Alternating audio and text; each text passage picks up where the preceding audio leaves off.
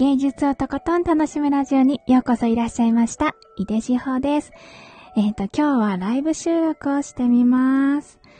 えっ、ー、と、テーマは、私がアーティスティックだと思うもの。今日の、えっ、ー、と、私がアーティスティックだと思うものは、多肉植物のエキゾチック感。なんか多肉植物って、あ、今ライブのあの画像の背景にもなってるんですけど、なんかちょっと多肉植物って異国感を感じて、リゾート系のどっか高い国の雰囲気がするんですよね。なんかもう、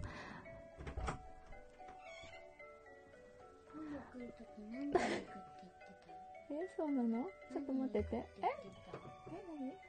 ああ、ごめんなさい。今ね、子供が起きてきてね、お話ししてる。何？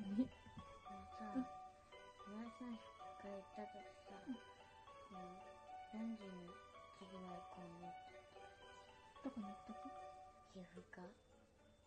あ、ちょっと始まったら終わった後ぐらいかな。3時半とか、10時半とかそれで。はい。あ、あのね、あの、皮膚科に行こうって話をしてたので、子供と。何時に行けばいいかなっていう相談をしてました。多肉植物の話が、あ、うんと、ニックルさん？ニックさん？えっ、と、遊びに来ていただいてありがとうございます。おはようございます。あ、ニッキーさんね。失礼しました。おはようございます。ニッキーと申します。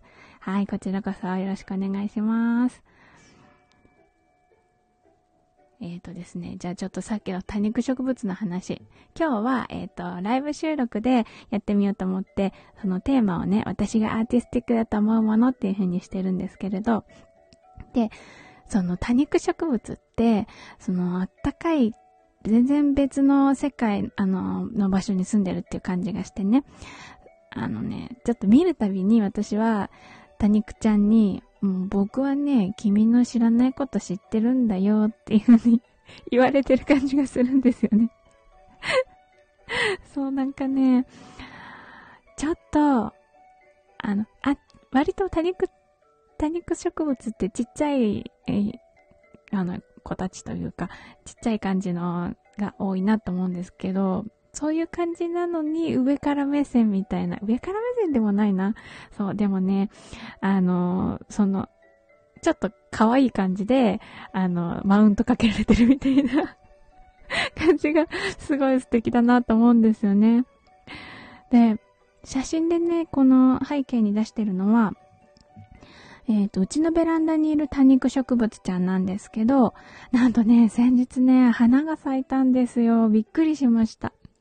で、なんかもうね、見た目がエキゾチックっていうのを超えて、若干宇宙的っていうか これ、この出方がね、目の出方っていうんですか、茎の出し方みたいのが、ちょっとね、宇宙っぽいなと思って、で、そういうのも含めて、ああ、すごいアーティスティックだなって思うんですよね。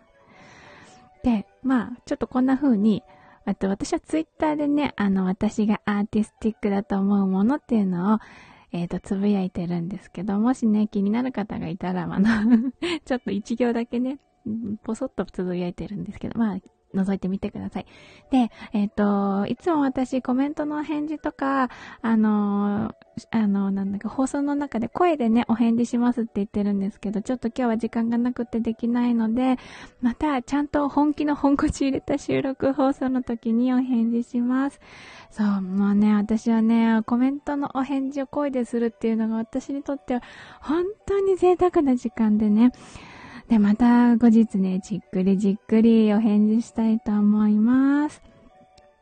えっ、ー、と、あ、今日聞きに来てくださったニッキーさんと、ん、そう、ソプラノチャンネルさん？あ、ソプラノ歌歌ってらっしゃる方なのかな？聞きに来てくださってありがとうございます。